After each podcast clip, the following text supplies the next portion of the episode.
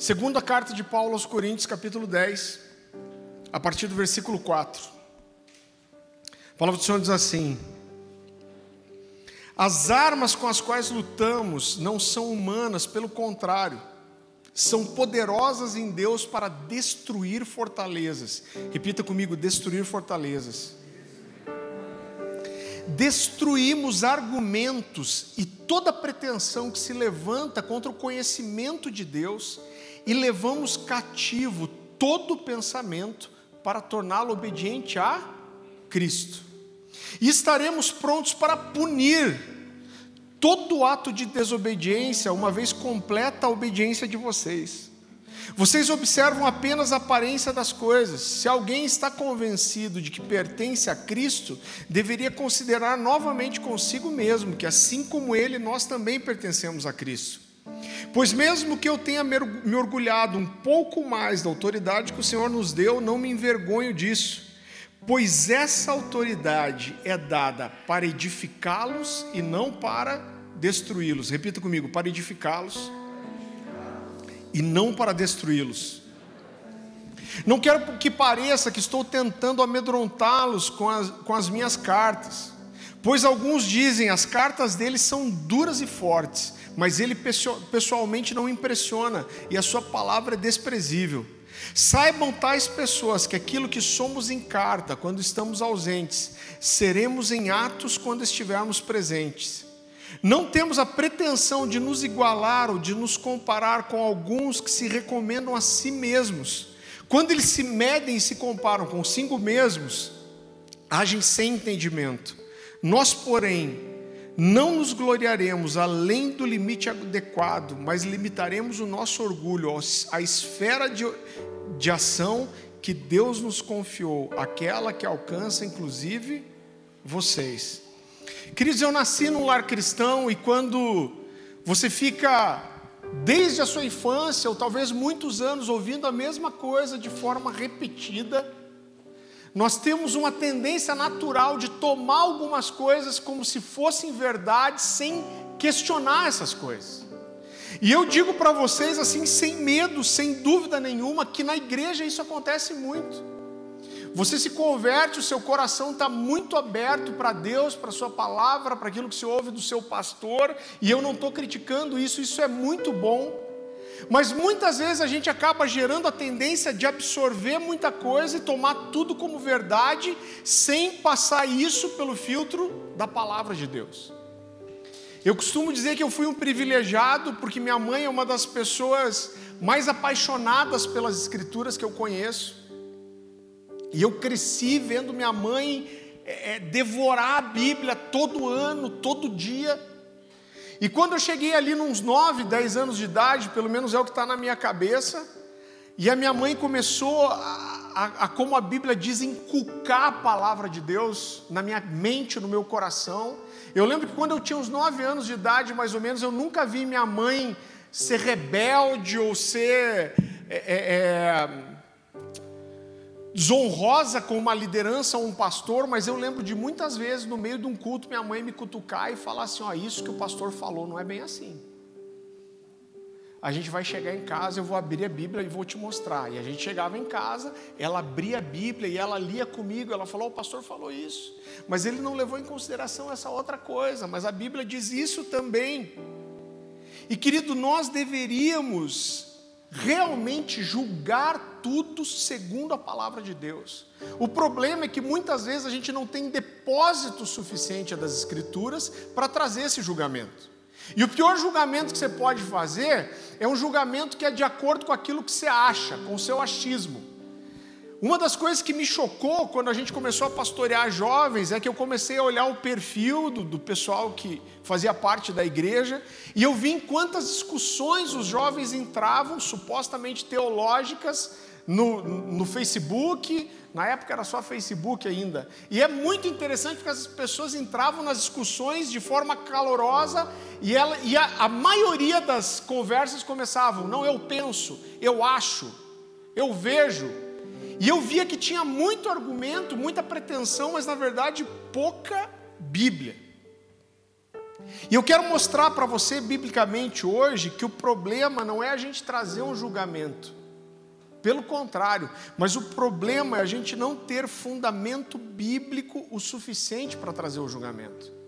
Na verdade, eu quero desconstruir algo com você aqui, porque toda vez que a gente é como eu estava falando, você cresceu, você ficou anos ouvindo a mesma coisa. Daí, de repente, vem alguém e fala: Ó, oh, isso que você ouviu está errado, é bobagem. Isso causa um desconforto em você e a gente tem uma tendência natural a fechar nosso coração e não está aberto, a quebrar as nossas convicções. Mas eu garanto para você que eu não vou trazer nada para você aqui além de Bíblia. Eu quero que você abra comigo em Atos capítulo 17. É um texto muito conhecido, mas eu quero fazer questão de ler.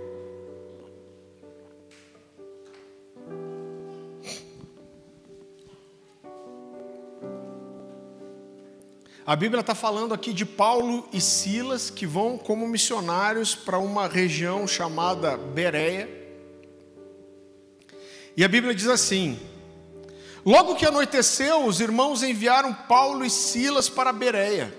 Chegando ali, eles foram à sinagoga judaica. Os bereanos eram mais nobres que os tessalonicenses, pois receberam a mensagem com grande interesse examinando todos os dias as Escrituras para ver se tudo era assim mesmo.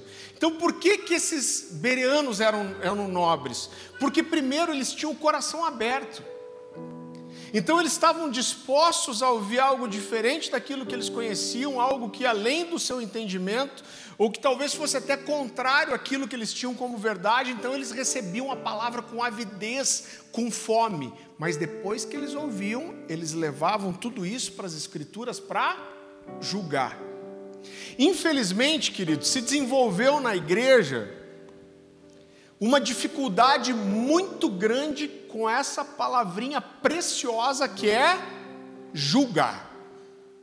Então todo mundo tem na boca, não julgue para ser julgado, não julgue, não, não julgue, não julgue, não julgue para ser julgado, não julgue, julgar é errado. Agora eu quero te mostrar que existem duas formas de julgar. Abra comigo primeiro em Mateus capítulo 7.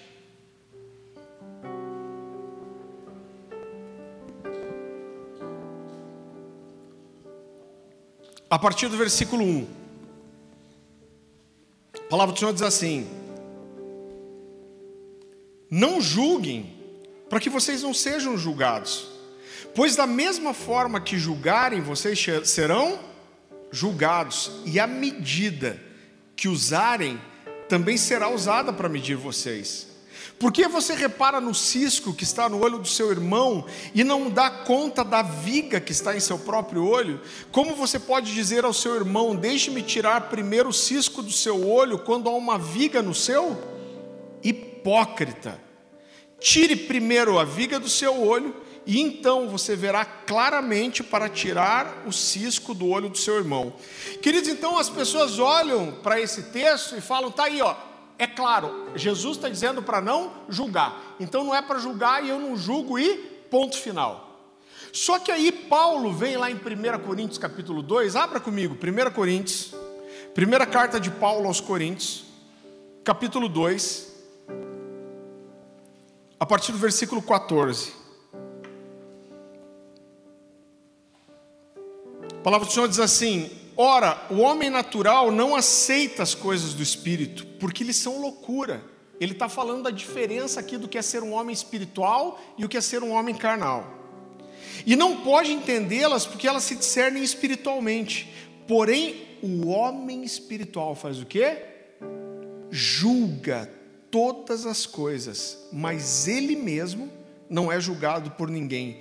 Pois quem conheceu a mente do Senhor que o possa instruir, nós, porém, temos a mente de Cristo. Então, peraí, mas é para julgar ou não é para julgar? Algumas pessoas, sempre quando eu ensino isso, tem alguém para dizer: é, pastor, mas é que tem uma diferença de julgar coisas e julgar pessoas. Irmão, eu acho que não é exatamente isso. Paulo fala assim: nós vamos julgar os de fora. 1 Coríntios, capítulo 5, se eu não me engano, ele diz de forma alguma, vamos julgar os de dentro. Jesus ensina, ele fala assim: pelos frutos os conhecereis. Então Jesus está dizendo assim: ó, não pode uma árvore boa dar mau fruto, e não pode uma árvore ruim dar fruto bom. E ele diz: pelos seus frutos os conhecereis. O que Jesus está dizendo é assim: você olha para alguém que mente, você sabe que esse cara é mentiroso. Você olha para alguém que rouba e sabe que esse cara é ladrão. Você olha para alguém que adultera e sabe que esse cara é adúltero. Então Jesus não está dizendo, olhe para para o fruto e você vai conhecer o fruto. Ele está dizendo: olhe para o fruto e você vai conhecer a árvore. Isso não é julgar, irmão?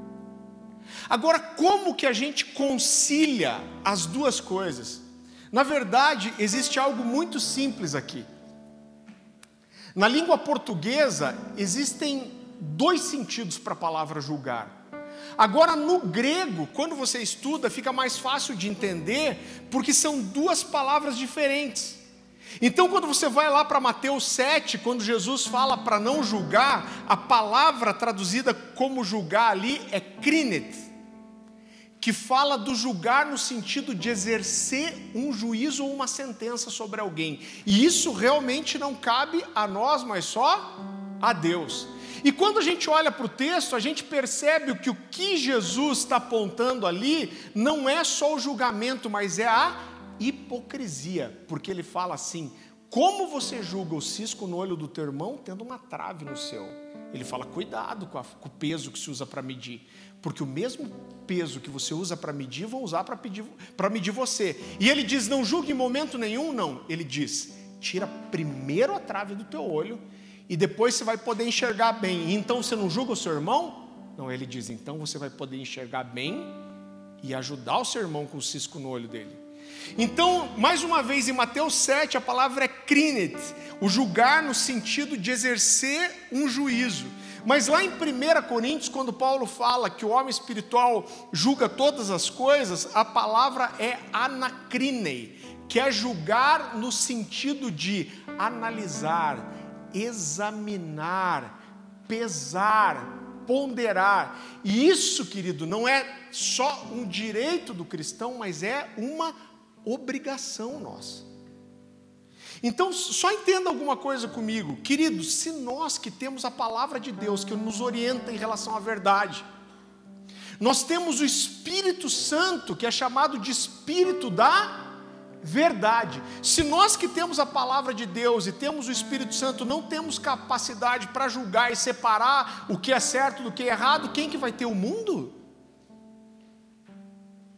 Então existe, querido, um nível de julgamento que separa sim o que é certo e o que é errado, e isso todo crente precisa ter. E é isso que minha mãe queria me ensinar. Ela falou: tudo que você ouvir, você precisa passar pelo filtro das Escrituras. Abra comigo em João capítulo 8, versículo 31. A palavra do Senhor diz assim: Disse Jesus aos judeus que haviam crido nele: Se vocês permanecerem firmes na minha palavra, verdadeiramente serão meus discípulos. O que é um verdadeiro discípulo? Alguém que está firme nas Escrituras. E ele continua dizendo: Eu amo esse texto. E ele diz: E conhecerão a verdade, a verdade vos libertará. E em nome de Jesus, eu quero te trazer uma verdade das Escrituras aqui hoje, que eu tenho uma convicção no meu coração que vai libertar muitas pessoas. Queridos, eu cresci na igreja e eu já vi de tudo que você possa imaginar. Ah, de vez em quando ainda tem uns crentes que conseguem me escandalizar, mas já está bem difícil. E eu já vi de tudo. Agora eu quero dizer para você, de todo o meu coração, eu acho que uma das coisas mais nocivas que existem na vida da igreja é você estar tá debaixo de uma cobertura espiritual ou de uma liderança que é possessiva, manipuladora e ditadora uma liderança que ocupa um lugar que não deveria ser dela, mas só de Jesus. Eu quero falar um pouco sobre isso. Vá comigo para Romanos capítulo 13.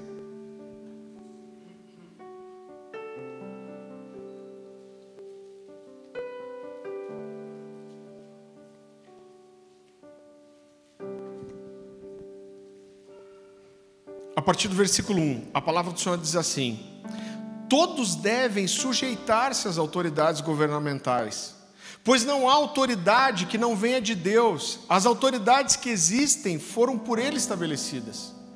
Portanto, aquele que se rebela contra a autoridade está se colocando contra o Deus que a instituiu. E aqueles que assim procedem trazem condenação sobre si mesmos. Pois os governantes não devem ser temidos a não ser pelos que praticam o mal. Você quer viver livre do medo da autoridade? Pratique o bem e ela o enaltecerá. Pois é serva de Deus para o seu bem, mas se você praticar o mal, Tenha medo, pois ela não porta a espada sem motivo, é serva de Deus, agente da justiça para punir quem pratica o mal.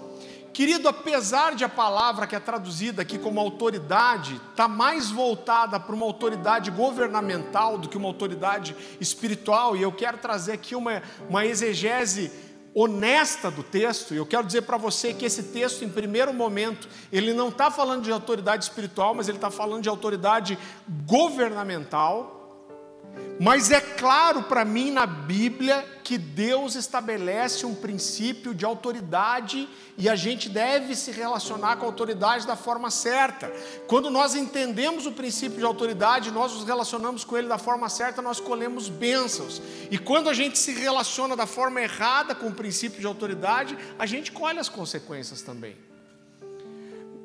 Em, em Hebreus 7,7 a Bíblia diz que Abraão deu seus dízimos a Melquisedeque por reconhecer nele uma autoridade maior do que a sua. Então Deus instituiu as autoridades para serem bênção na nossa vida, para nos protegerem. Quando a gente vai lá para Efésios, Efésios capítulo 4, quando fala dos cinco dons ministeriais, a Bíblia fala de pastores, apóstolos, mestres, evangelistas e profetas. A Bíblia fala de uma cadeia de autoridade, ela fala de uma autoridade que foi dada para a igreja, para quê?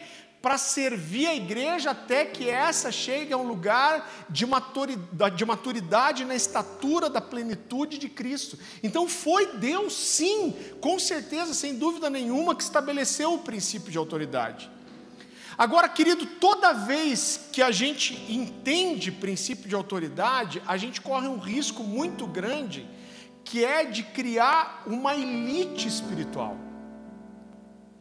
A gente tem, infelizmente, uma tendência natural de espiritualizar a coisa de uma forma aonde a gente cria uma elite espiritual, onde são os caras que ouvem Deus, aonde são os caras que têm o chamado, onde são os caras que têm a revelação, aonde são os caras que nós temos que ouvir e que obedecer sempre e como se eles fossem infalíveis. E eu quero dizer uma coisa para você, escute o que eu vou te dizer. Infelizmente, aonde houverem pessoas dispostas a se relacionar com liderança, como se elas fossem o próprio Deus, você vai com certeza encontrar alguém disposto a abusar disso. Quando você encontrar alguém que está disposto a obedecer a um pastor, um homem, como se fosse o próprio Deus, irmão, sem dúvida você vai encontrar alguém disposto a, a abusar dessa situação. Agora, nós temos colocado a liderança, às vezes, num lugar errado. Eu não estou dizendo que a, que a liderança não é importante, que ela não tem autoridade, pelo contrário, ela foi dada por Deus para nos proteger, para nos servir, para nos edificar, mas a gente precisa nos relacionar se relacionar com a liderança da forma correta. Vá comigo para Êxodo capítulo 20. E para mim, irmão, todo problema começa aqui. Êxodo capítulo 20.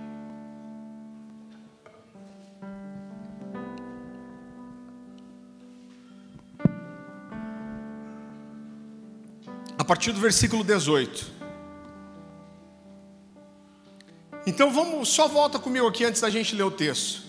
A Bíblia fala que Deus tirou o povo de Israel do Egito, e você conhece toda a história. Deus derrama as dez pragas sobre o Egito, e Deus abre o mar vermelho e fecha o mar vermelho, e Deus leva o povo para o deserto, e de repente Deus fala assim: Eu vou me manifestar a vocês, eu quero falar com vocês. Eu quero fazer uma nação de sacerdotes com quem eu tenho relacionamento. E a Bíblia fala que a presença de Deus desceu sobre o Monte Sinai, irmão, o pau fechou. A Bíblia fala de raio, trovão, labareda. Tem uma labareda, tem uma versão antiga que fala assim o clangor da trombeta. Falei, mano, deve ser feio esse negócio mesmo. Clangor. Devia ser terrível. E a Bíblia fala que o povo vê isso e fica com medo de subir até a presença de Deus. Então, vá o texto comigo. Êxodo capítulo 20, tem essa música do Morada que fala tanto disso, né? Êxodo capítulo 20. Você sentiu, né, Diego? Sentiu, sentiu a. Longe de mim querer olhar para você como uma jukebox. Êxodo capítulo 20, versículo 18. Vendo-se o povo diante dos trovões e dos relâmpagos e do som da trombeta e do monte fumegando, todos tremeram assustados e ficaram à distância e disseram a Moisés: Fala tu mesmo conosco e ouviremos, mas que Deus não fale conosco, meu irmão, que tolice, para que não morramos. Moisés disse ao povo: Não tenham medo. Deus veio prová-los para que o temor de Deus esteja em vocês e os livre de pecar. Mas o povo permaneceu à distância, ao passo que Moisés aproximou-se da nuvem escura em que Deus se encontrava. Então, querido, vamos entender uma coisa: Deus está falando desde lá de trás que é trazer um povo para Ele, é fazer uma nação de sacerdotes, e Deus vem construindo algo com o povo, e de repente a presença manifesta de Deus vem sobre o Monte Sinai, e quando o pau fecha, o povo olha para a fumaça, raio, trovão, fogo, e eles chegam para Moisés e falam: Moisés, quer saber, você que é mais chegado do homem? Você que está pagando um preço de santidade, você que abriu mão de muita coisa para ouvir Deus, vamos fazer o seguinte: que a gente não ouça Deus. Suba você e entre na nuvem, e depois você vem e diz para a gente o que, que a gente tem que fazer. Sabe o que o povo fez aqui? Eles terceirizaram o relacionamento com Deus.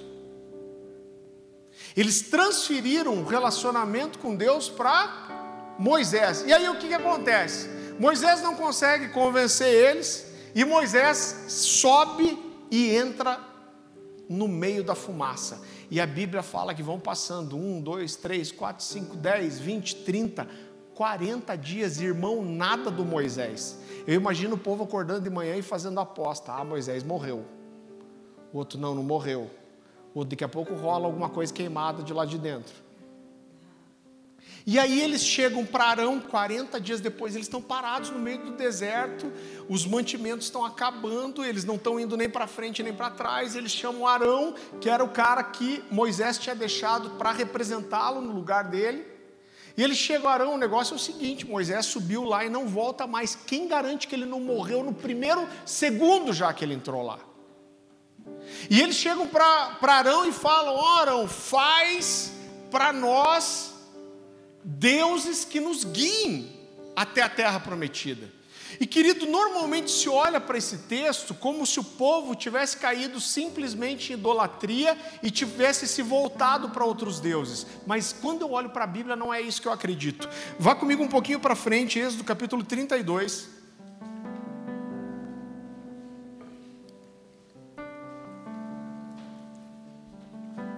A partir do versículo 4. Quando o povo pede para ele levantar deuses que os guiassem, a Bíblia fala que Arão manda eles trazerem o quê? Ouro. Agora, só antes da gente ler o texto, pensa uma coisa comigo. Irmão, todo mundo conhece um pouquinho de Egito. Como eram os deuses egípcios? Com cara de de animal. E como os egípcios adoravam? Com as figuras desses animais, com estátuas de lobo, de. Irmão, de tudo quanto é coisa, né? Lobo, águia, leão. E olha o que eles fazem. Êxodo capítulo 32, a partir do versículo 6, 4. Ele os recebeu, está falando do ouro, ele os recebeu e os fundiu, transformando tudo num ídolo e modelou com uma ferramenta própria, chamada buril, dando-lhe a forma de um bezerro. E então disseram: Eis aí, o que ele diz? Eis aí, ó Israel, os seus deuses que te tiraram do Egito. Vendo isso, Arão edificou um altar diante do bezerro e anunciou: amanhã será festa dedicada ao Senhor.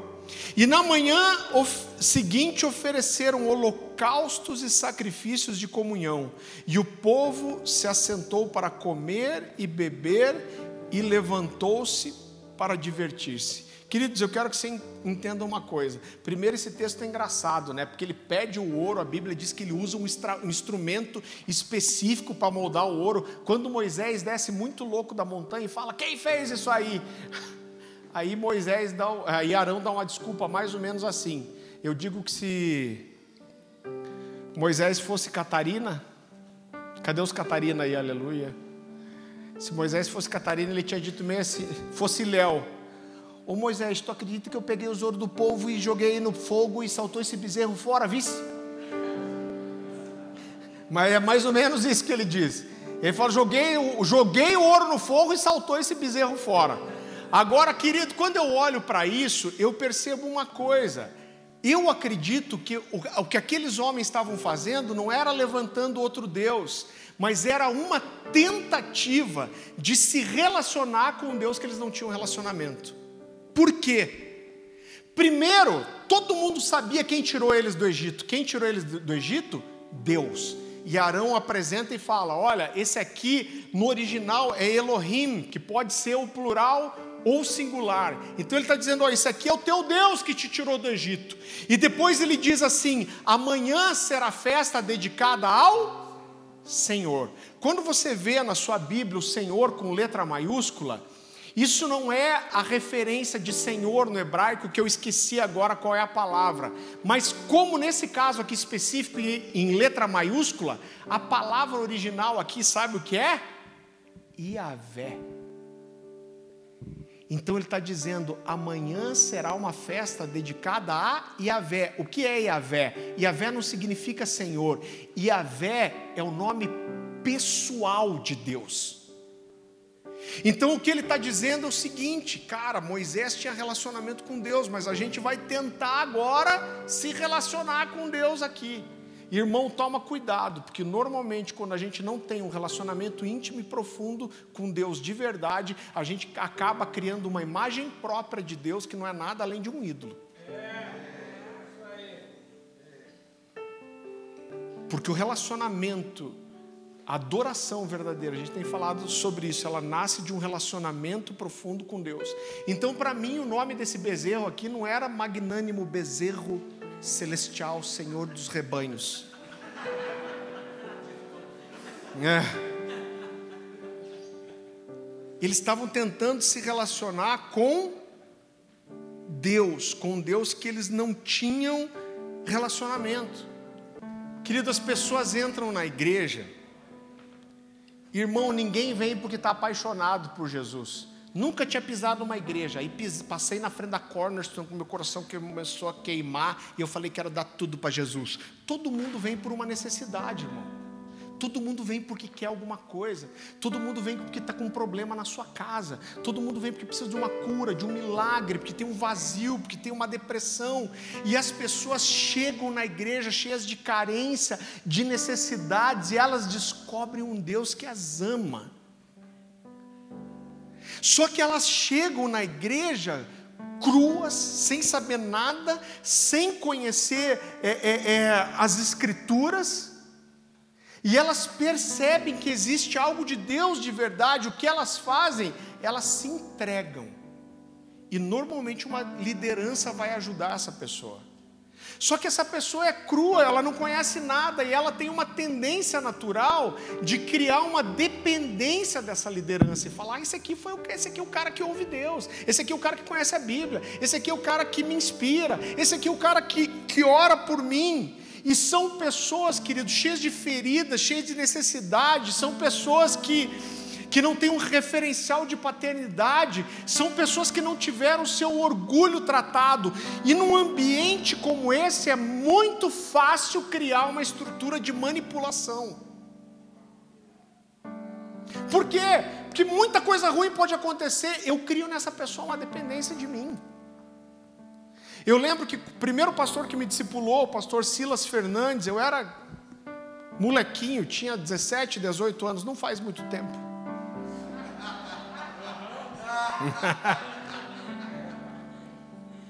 Eu lembro que eu estava numa crise, com chamado no coração, indo para fazer faculdade, e eu tentando entender o que Deus tinha para mim com várias coisas. E um dia eu cheguei para ele e falei: Pastor, eu estou orando, estou jejuando, não consigo ouvir Deus. Eu falei: Você sabe o que Deus tem para mim? Ele falou: Sei. Eu falei: Cara, então me fala, né?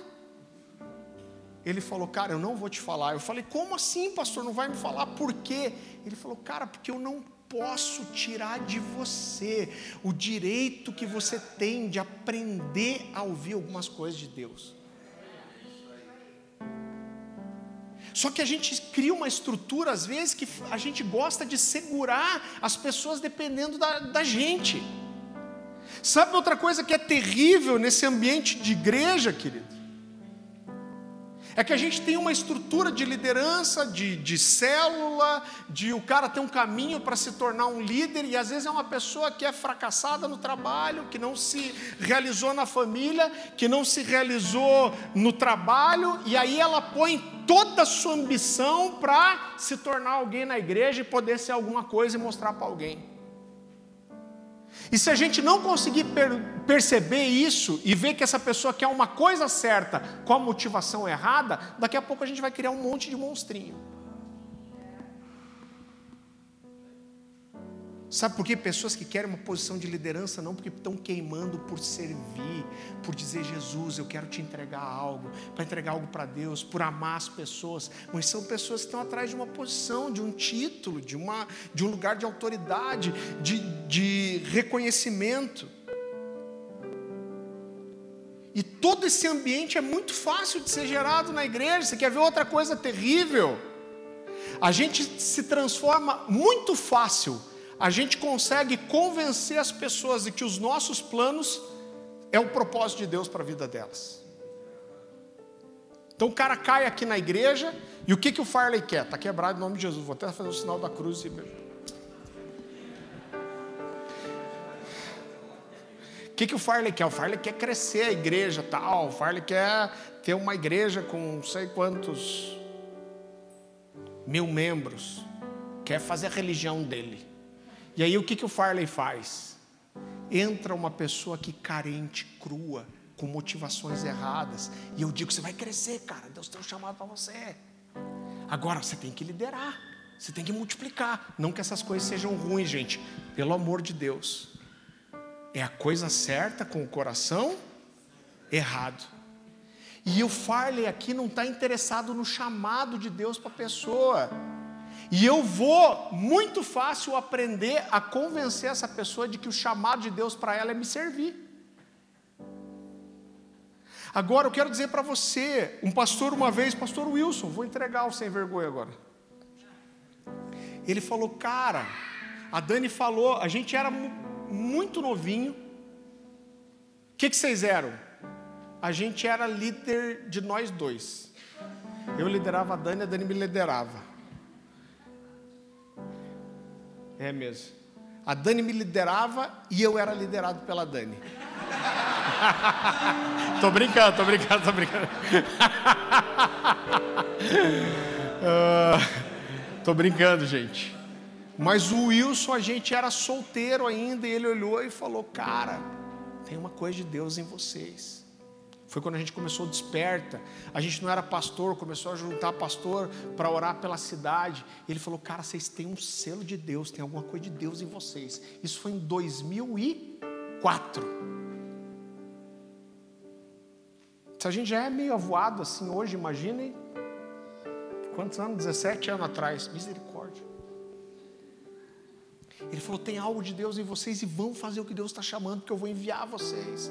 E um dia ele chegou para a gente e falou assim: Cara, se eu olho para você e eu não consigo entender o chamado peculiar de Deus para a sua vida, aquilo que Deus tem para você, independente daquilo que eu estou fazendo, que eu estou construindo a minha igreja, ele disse: Eu não consigo olhar para você, entender o chamado peculiar de Deus para a sua vida. Ele diz: Eu não sou seu pastor. É claro que tem o outro lado da moeda, daquele cara que acha que é missionário e ele quer ir para a África e ele acha que todo mundo tem que enviar ele, mas o cara não fala de Jesus nem para o vizinho. Mas nós não precisamos convencer, Deus vai mandar, se Deus tem um chamado para nós de verdade, Deus vai mandar pessoas para somarem conosco. Mas eu tenho plena consciência que, irmão, diante de Deus, e que Deus não permita nunca eu me enganar com isso, que vão vir muitas pessoas preciosas para esse lugar, que seriam muito úteis nessa casa, mas não são para cá. Sabe por quê? Porque eu não sou dono de ninguém. E eu vou ser talvez simplesmente alguém que vai curar, que vai alinhar e vai meter no arco. Irmão, eu mando todo mundo embora mesmo que Deus me der. Eu sei que quanto mais gente eu lançar, mais gente Deus vai me dar. E nunca vai faltar auxiliador. Agora é muito fácil, querido, a gente convencer as pessoas de que aquilo que a gente quer fazer é o plano de Deus para a vida delas. Ouvir Deus, não, não precisa ouvir a voz de Deus. Nós temos aqui uma, uma escola com 12 lições sobre como você cumpriu o propósito de Deus na sua vida. Qual que é o propósito de Deus? É o mesmo para todo mundo. Ficar aqui. O propósito, eu falei? O propósito também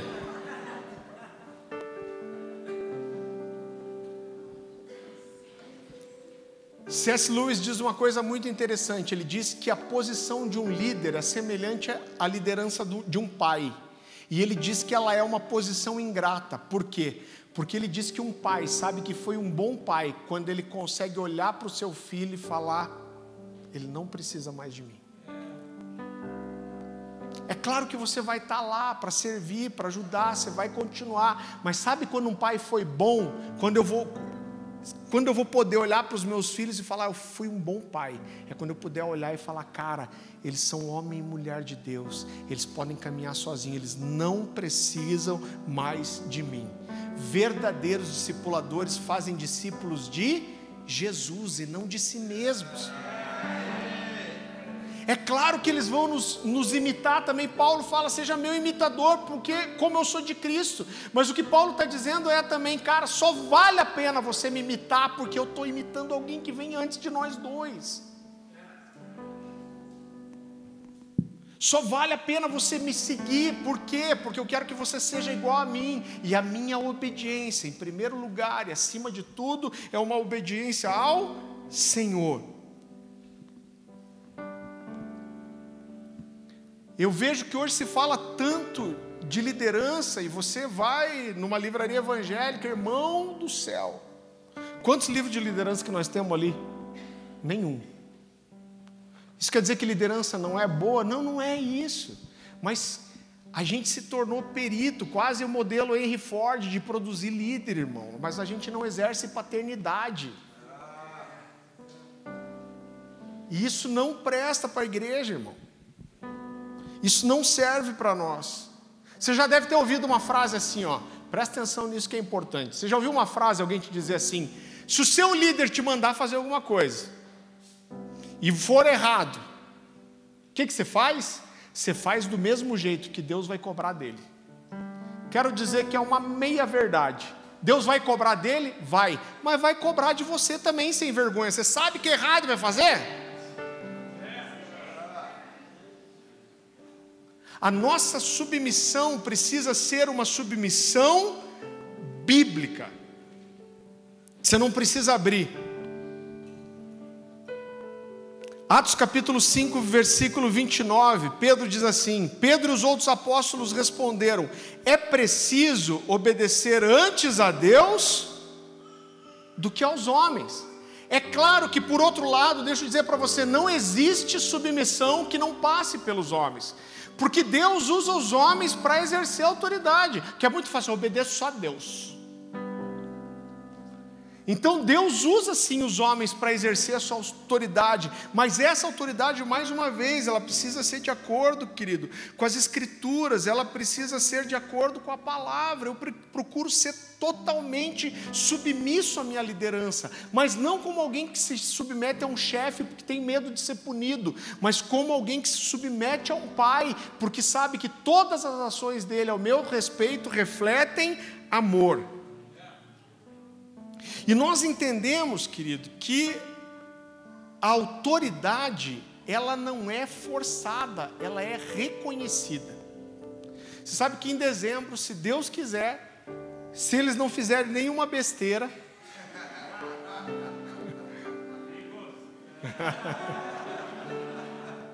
a gente vai estabelecer esses dois casais abençoados como pastores, Gustavo e Débora, e o Digo e a Pati. E a gente vai. Amém? Você pode dar uma salva de palmas?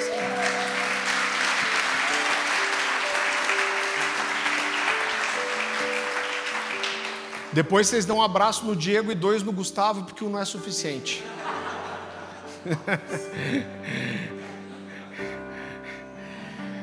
E a gente vai ordenar uma, uma turma de diácono. Agora eu entendo que essa expressão, uma ordenação, é porque fala mais para você do que é. Ela nem é a expressão mais ideal, por quê? Porque a gente gosta de chamar isso de um reconhecimento.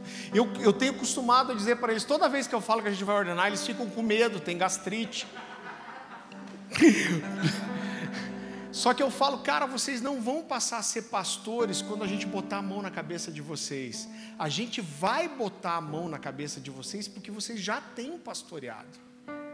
Porque, porque a liderança, ela é uma consequência de um reconhecimento.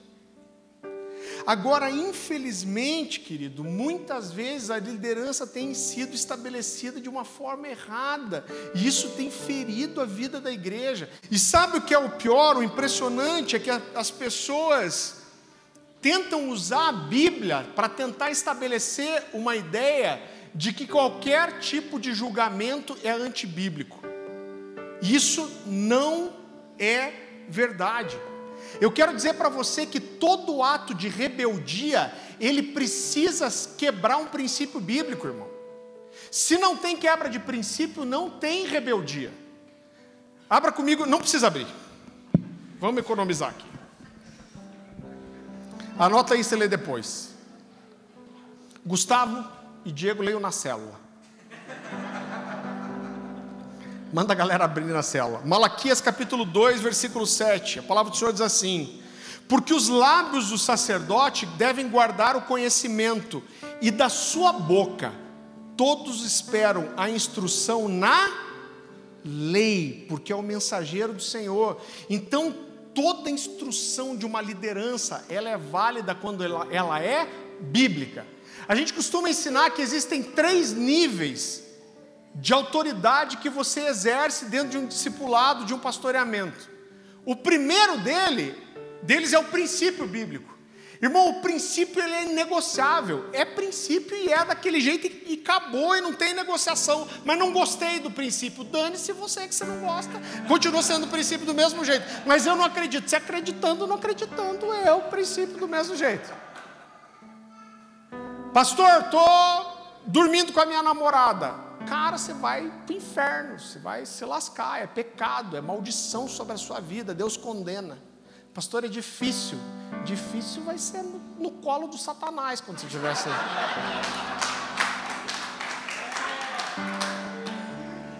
Então, o princípio é inegociável. Segundo, o segundo nível qual é? É o aconselhamento. O conselho, ele vem normalmente carregado de uma carga de experiência e sabedoria. Eu costumo dar um exemplo. Perdão aí, gente, tá? A gente é muito cercado de jovens ainda. O cara tá dois meses do casamento e ele chega para mim e fala assim, pastor, você sabe que o meu sonho é comprar um daqueles mavericão antigo, né?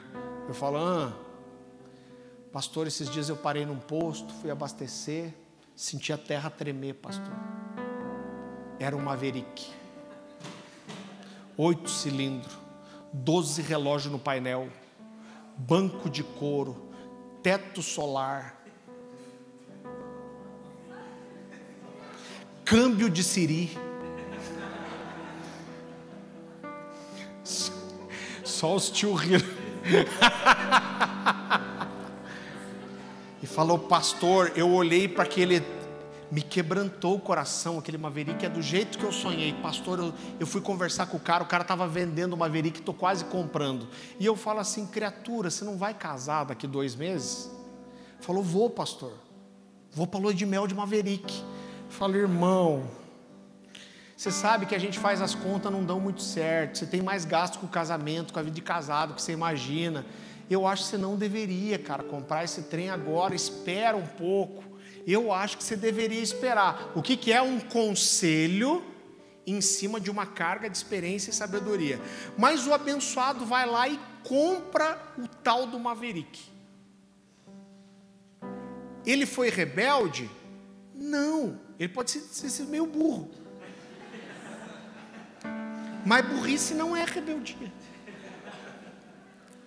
Aí o cara chega dois meses depois do casamento, pastor, preciso de ajuda, preciso que o senhor ajude eu a orar para eu vender o Maverick, pastor. Maverick ungido. Maverick ungido é, pastor, onde eu paro fica uma poça de óleo, pastor. Eu acho que o anticristo vai para o Armagedon dirigindo aquele carro, pastor. É só tribulação no casamento. Irmão, foi burro, mas não foi rebelde. Por quê? Porque não envolve uma quebra de princípio. E o terceiro nível, o quê? é opinião pessoal. Irmão, opinião pessoal então não tem valor nenhum. Alguém diz assim que conselho com opinião é que nem dentadura, só cabe na boca do dono, né? Então, então, irmão, gosto é gosto e não entra nesse nível. Então, voltando, toda rebeldia ela implica em uma quebra de princípio. Leia um texto comigo, vá comigo para 1 Pedro, primeira carta de Pedro, capítulo 5.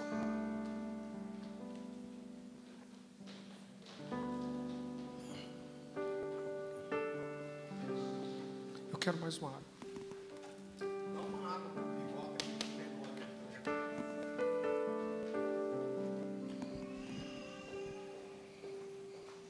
1 Pedro capítulo 5, a partir do versículo 1, olha o que a, que a palavra de Deus diz. Portanto, apelo para os presbíteros que há entre vocês. Ele está falando para quem? Para os presbíteros. Quem eram? Eram os pastores titulares das igrejas, era o, o governo das igrejas. E faço isso na qualidade de presbítero como eles e testemunha dos sofrimentos de Cristo, como alguém que participará da glória a ser revelada pastoreiem o rebanho de Deus que está aos seus cuidados. Olhem por ele, não por obrigação, mas de livre vontade, como Deus quer. Não façam isso por ganância, mas com o desejo de servir. Não hajam como dominadores dos que lhe foram confiados, mas como exemplos para o rebanho. Quando se manifestar o Supremo Pastor, vocês receberão a imperecível coroa de glória. Então, querida, a Bíblia é clara, nós pastores, nós líderes, nós não podemos ser dominadores do povo. Agora eu gostaria de, eu não vou demorar muito tempo nisso, mas eu gost... Você voltou, minha água não voltou, né? Ah, tá bom, obrigado é, me perdi. Eu gostaria de falar agora dos textos que normalmente são distorcidos para defenderem um tipo de autoridade que é abusiva. Vá comigo para Números capítulo 12. A partir do versículo 1. A palavra do Senhor diz assim: Ora, falaram Miriam e Arão contra Moisés. Repita comigo: contra Moisés. Obrigado, Fernando. Se você tem um filho adolescente, esse aqui é o nosso líder de adolescentes. Deus te abençoe, te guarde e te salve.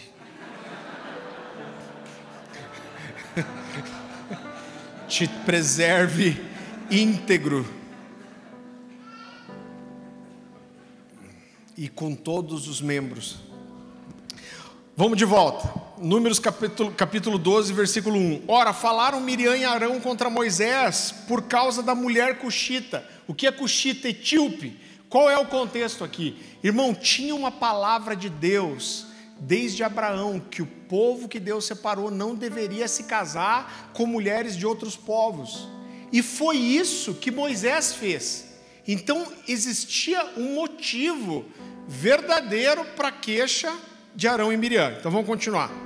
Por causa da mulher cuxita que esse tomara, porquanto tinha tomado uma mulher cuxita. E disseram: Porventura falou o Senhor somente por Moisés, não falou também por nós? E o Senhor ouviu. E o que, que acontece depois disso? A Bíblia fala que Miriam é tomada de lepra. Então as pessoas começam, quando querem usar uma autoridade abusiva, eles olham para esse texto e falam: cuidado, cuidado em ser rebelde, cuidado em falar da sua liderança, por quê? Porque Arão e Miriam falaram contra Moisés e ela se tornou leprosa. Agora, a primeira coisa que eu quero te falar: existia um erro de Moisés aqui, irmão? Eu quero dizer para você: existia sim. Primeira coisa, qual foi então o erro de Arão e Miriam? O primeiro erro foi que eles não falaram com Moisés, mas eles falaram de Moisés. Quero, isso aqui vai estar gravado. Quero falar uma coisa para você diante de Deus, irmão. O dia que a gente errar com você, o dia que a gente pregar uma coisa que não é bíblica, qualquer um de vocês tem toda liberdade de vir nos questionar e nos perguntar. Em nome de Jesus. Que o Senhor me guarde de me colocar num lugar que eu não ouça o mais simples que seja, aquele que se converteu hoje. Todos vocês têm liberdade. Então o erro de Arão e Miriam foi não falar com Moisés, mas falar de Moisés. E o outro erro deles é que nessa fala tão simples eles expressam o coração. Eles acusam Moisés e falam: Olha, Moisés se casou com uma mulher cuxita, verdade, e depois eles dizem assim: Quem disse que Deus fala só com Moisés? Porventura Deus não fala conosco também? Então a preocupação deles não estava com Moisés, mas a preocupação deles estava com eles mesmos. Eles queriam receber o mesmo tipo de honra, de reconhecimento e de autoridade que Moisés recebia. Então eles foram motivados por inveja e eles não falaram com Moisés, mas falaram de Moisés. Você entendeu a diferença? Eu quero dar um outro exemplo que é o principal de todos, que é o de Davi. Vá comigo para 1 Samuel, capítulo 24. Esse é um dos textos mais engraçados da Bíblia. Irmão, Deus tem senso de humor, eu tenho certeza, irmão. 1 Samuel capítulo 24, a partir do versículo 1, um texto um pouco longo, mas eu quero ler com você, porque tem muitos detalhes importantes. Saul voltou da luta contra os filisteus, irmão. Aqui Saul estava perseguindo Davi, tentando matar Davi, já tinha tentado fincar uma lança nele estava possuído do Satanás, estava feio o negócio. Saul voltou da luta contra os filisteus e disseram-lhe que Davi estava no deserto de Engede. Então Saul tomou três mil de seus melhores soldados de todo Israel e partiu à procura de Davi, três mil homens para matar o cara. E seus homens perto dos rochedos dos bodes selvagens. Ele foi aos currais de ovelhas que ficavam junto ao caminho e havia ali uma caverna, e Saul entrou nela para fazer suas necessidades. Davi e seus soldados estavam bem no fundo da caverna, e eles disseram: Tampa o nariz, não.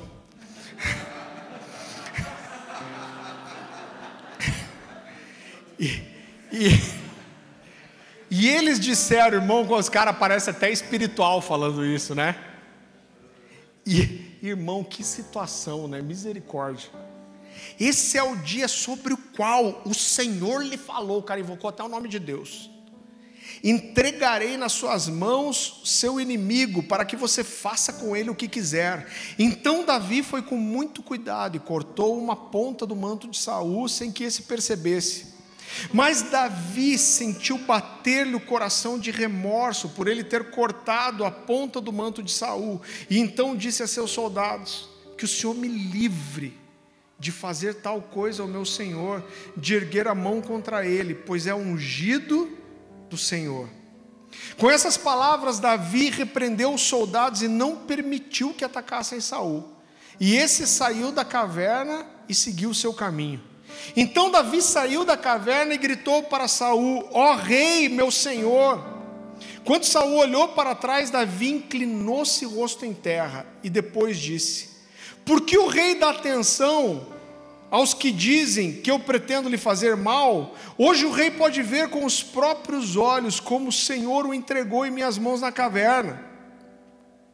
Alguns insistiram que eu o matasse, mas eu o poupei, pois disse: Não erguerei a mão contra o meu senhor, pois ele é ungido do Senhor. Olha, meu pai, olha para esse pedaço do teu manto em minha mão, cortei a ponta do teu manto, mas não o matei. Agora entende, reconhece que não sou culpado de fazer o mal ou de rebelar-me, não lhe fiz mal algum, embora estejas à minha procura para tirar minha vida. O Senhor julgue entre mim e ti e vingue os males que me tens feito, que tens feito contra mim, mas não levantarei a mão contra o ungido do Senhor. Querido, então vamos entender algumas coisas aqui. Davi estava sendo caçado de morte por Saul, Saul endemoniado. Ele entra na caverna, tá lá com a calça arriada, abaixada e ele atrás do cara, tinha tudo para matar. Mas em vez de matar, ele corta uma ponta da orla do manto e a Bíblia diz que aquilo pesa-lhe o coração. Porque ele diz, ele é ungido do Senhor. Sabe o que ele respeitava? Não era Saul que ele respeitava, ele respeitava a unção de Deus que tinha sido derramado sobre ele. E a Bíblia diz que ele sentiu pesar o coração, mas depois disso, irmão, as pessoas usam isso de forma tão errada e dizem assim: olha, Saul queria matar Davi, mas Davi não tocou no ungido do Senhor, então não toca em mim também. Agora, irmão, vamos entender o que Davi fez depois de cortar a orla do manto. A Bíblia fala que quando Saul saiu da caverna, ele vai atrás de Saul e a primeira coisa que ele faz, ele grita: "Ei, meu senhor!" E quando Saul olha para ele, a primeira coisa que ele faz é justamente questionar Saul. E ele diz assim: por que você dá ouvidos aos que dizem que você quer me matar? Ele está o quê? Questionando. Ele está dizendo, por que, que você está fazendo isso? Você está errado. E depois, a segunda coisa, ele aponta o erro de Saul. E ele mostra a, a borda do manto e ele fala: Ó, está aqui a prova de se eu, que se eu quisesse matar você, eu podia ter te matado. Então a primeira coisa, ele questiona: a segunda coisa, ele aponta o erro e ele diz: Olha, está aqui a prova, você está errado, porque eu estou provando para você que eu não quero te fazer mal. E a terceira coisa que ele faz para mim, que é para mim a mais pesada de todos, de todas, ele termina dizendo assim: ó, julgue o Senhor entre mim e você, e vingue os males que ele me tem feito. Irmão, eu fico olhando para isso e eu fico pensando para daquelas pessoas que chegam na sua igreja e falam para o pastor assim: Pastor, Deus falou comigo e eu vou mudar de igreja. Irmão, quero dizer para você, em nome de Jesus, do mesmo jeito que você é livre para chegar e nós vamos te abençoar, vamos te receber. Você saiu tudo certinho. O dia que você quiser ir, nós vamos te abençoar, irmão. Por isso, não blefa. Porque se você falar, Deus falou comigo e é para eu ir, nós vamos falar, cara, Deus falou com você, eu não vou nem questionar, está abençoado em nome de Jesus. Que o lugar para onde você for seja muito mais incrível, que se encontre pessoas muito mais melhores, muito melhores, mais melhores.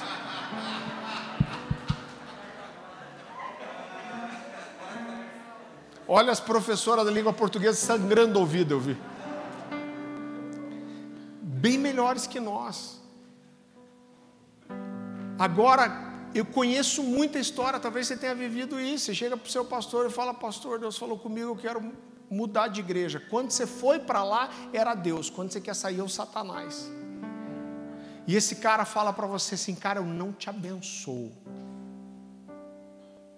O dia que a igreja aprender a olhar para esses pastores e falar assim, não me abençoa, eu fui fiel aqui, eu servi, eu te honrei, e você não me abençoa, não te abençoe. Então julgue o Senhor entre mim e você e execute ele justiça e juízo de acordo com a sua vontade. Irmão, vai parar essa folia. Vai parar isso aí. Então o exemplo de Davi que eles querem usar para manipular é esse. O que que Davi fez? Davi questionou. Davi apontou o erro e Davi clamou pela justiça de Deus. Agora eu quero terminar, querido, com isso, eu quero mostrar mais uma coisa para você. É muito comum essas pessoas dizerem assim: olha, não toque no ungido do Senhor. Não, não fale que eu estou errado. Não me questione porque você está tocando no ungido do Senhor. Querido, vamos entender uma coisa: o que, que é o ungido do Senhor? Você vai ver que quando a gente for estabelecer pastores e diáconos aqui, a gente provavelmente não vai ungir com óleo. A não ser que a gente esteja muito louco no dia e.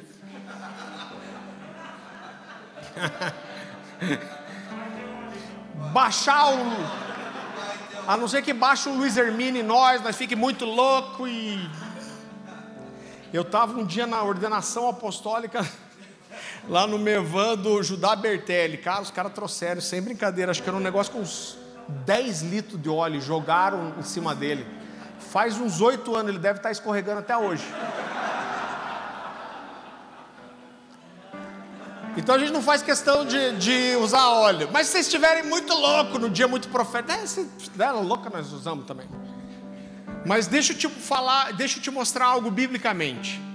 Quando a gente olha para o Antigo Testamento, existiam três tipos de estabelecimento de funções que eram usadas a unção com óleo. Quais eram? Os reis eram ungidos com óleo, na hora de serem estabelecidos. Os profetas eram ungidos com óleo, com óleo, e os sacerdotes eram ungidos com óleo. Agora, todas essas coisas, eu quero mostrar para você, elas apontavam para Jesus. Por quê? Porque Jesus é o Cristo, ou Christos, no grego, que significa o quê? Ungido. Né? Alguém falou esses dias aqui, falou, gente, Cristo não é o sobrenome, tá? Jesus, sobrenome Cristo. Yeshua, sobrenome Christos. Não é sobrenome, tá? É Christos no grego significa ungido. Né? A, a Bíblia Septuaginta traduziu como Messias. Então, Messias, Cristos, Cristo significa tudo a mesma coisa, o ungido. Agora, o ato de ungir e todas essas três figuras apontavam para Jesus. Por quê? Porque Jesus é profeta. Jesus é o rei dos reis. Jesus é sacerdote segundo a ordem de Melquisedeque e Jesus é o ungido. Então, todas essas figuras, a figura do rei, essa figura do sacerdote, a figura do profeta, todas elas apontavam para Jesus, porque ele era o ungido. Agora presta atenção nisso. Depois que Jesus vem, nunca mais você vai ver na Bíblia, no Novo Testamento, alguém ser estabelecido com unção com óleo. No lugar da unção com óleo entra o quê? A imposição de mãos. Por quê? Porque a figura se cumpriu e o ungido já veio, e existe só um que é o ungido, que é quem? Que é Jesus, o Cristo. Ele é o ungido, ele é o nosso sacerdote eterno, segundo a ordem de Melquisedeque. Ele é o Rei dos Reis, ele é o nosso eterno sacerdote e profeta. Então tudo isso se cumpriu em Jesus, por isso que você não vê ninguém sendo estabelecido com unção com óleo. A Bíblia vem dizer que não tem mais uma unção com óleo que separa uma casta espiritual de outra. A Bíblia diz que todos nós que temos o Espírito Santo temos uma porção de unção. Então, querido, eu quero te dizer que se alguém nos dias de hoje fala, não toque em mim porque eu sou ungido do Senhor, esse cara está usurpando uma posição que só serve a Jesus. Qualquer homem, eu digo para você, qualquer homem que hoje fale, não toca no ungido, esse cara está tomando um lugar que só pertence a Jesus.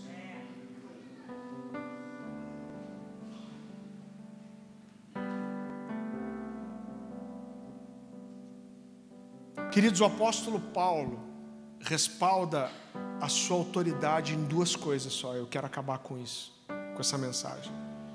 Acabar ficou meio feio, né? Eu quero encerrar a mensagem. Eu quero acabar com essa mensagem. Ele não estabelece a sua autoridade por causa de uma unção com óleo ou um título, mas ele estabelece a sua autoridade em cima de duas coisas. Você não precisa abrir. A primeira delas ele vai fazer isso várias vezes. Gálatas 1, Paulo, apóstolo enviado, não da parte de homens, nem por meio de pessoa alguma, mas por Jesus Cristo e por Deus Pai que o ressuscitou entre os mortos. Então, em primeiro lugar, ele estabelece seu chamado em cima da graça e o favor de Deus. Ele fala: Eu sou o pior dos pecadores, eu não merecia, mas Ele me escolheu e me chamou. Mas em segundo lugar, ele estabelece a sua autoridade em cima do seu testemunho de vida. Eu quero que você só ouça. 2 Coríntios capítulo 6, a partir do versículo 3, ele está fazendo justamente isso aqui. Ele está fazendo uma apologia, uma defesa do seu ministério, e ele diz assim: Não damos motivo de escândalo a ninguém, em circunstância alguma, para que o nosso ministério não caia em descrédito. Então ele está falando do crédito do seu ministério.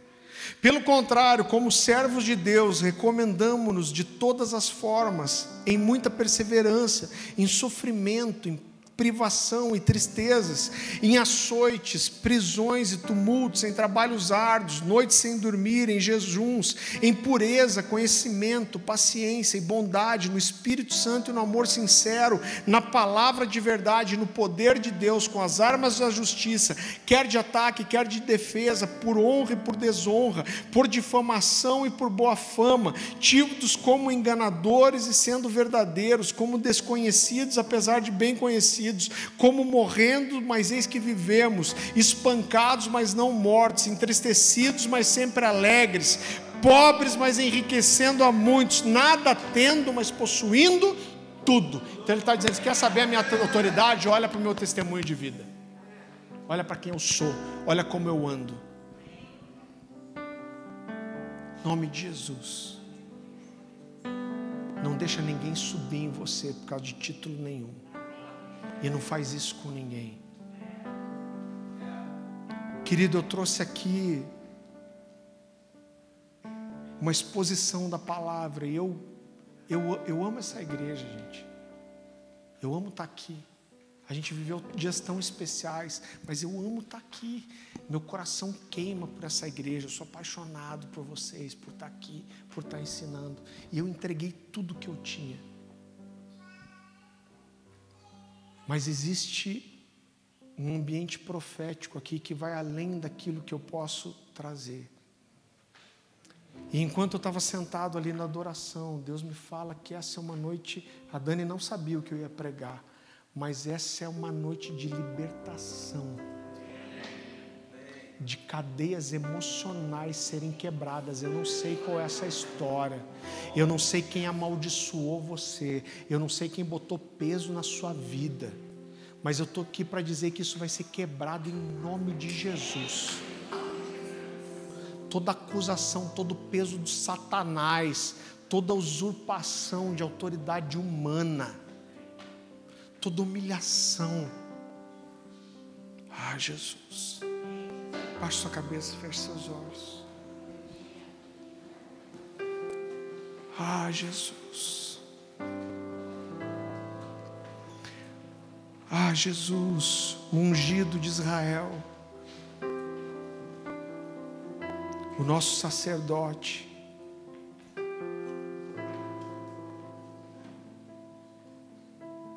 Eu quero que você deixe o Espírito Santo falar com você, deixe ele visitar seu coração.